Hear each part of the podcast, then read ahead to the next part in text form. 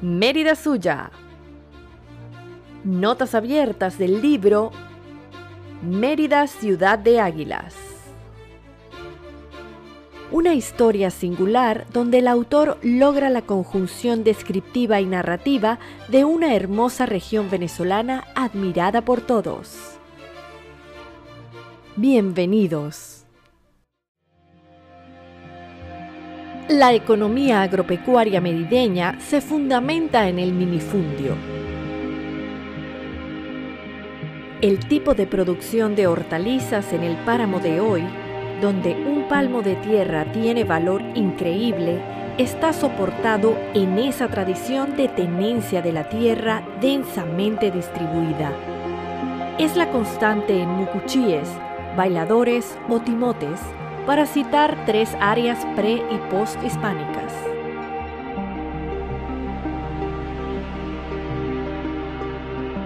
Cinco ríos y su derredor consolidan el crecimiento productivo de Mérida.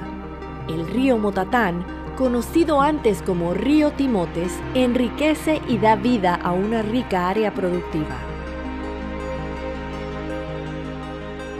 El río Santo Domingo crea la zona productiva por la cual Mérida desciende hasta el pie de Monte Barinés. El río Mocotíes sustenta en su inicio la riqueza centenaria de bailadores.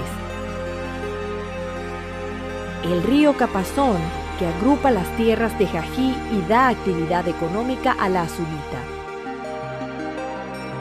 El río Canaguá, que agrupa la producción del sur merideño, y el río Chama, columna central que sostiene del frío al calor el desarrollo agropecuario central y fundamental de Mérida.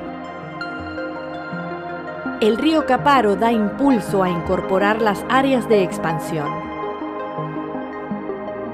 Estas cuencas rodeadas muchas de bosques húmedos y enriquecidas otras por los deshielos conducen volúmenes abundantes de agua que mantienen cultivos e impulsan atos de cría, conformando el núcleo económico de Mérida.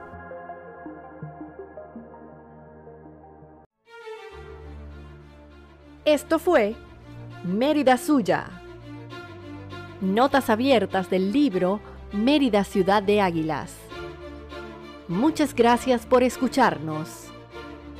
Encuéntranos en Instagram como arroba Fundacelis Mérida.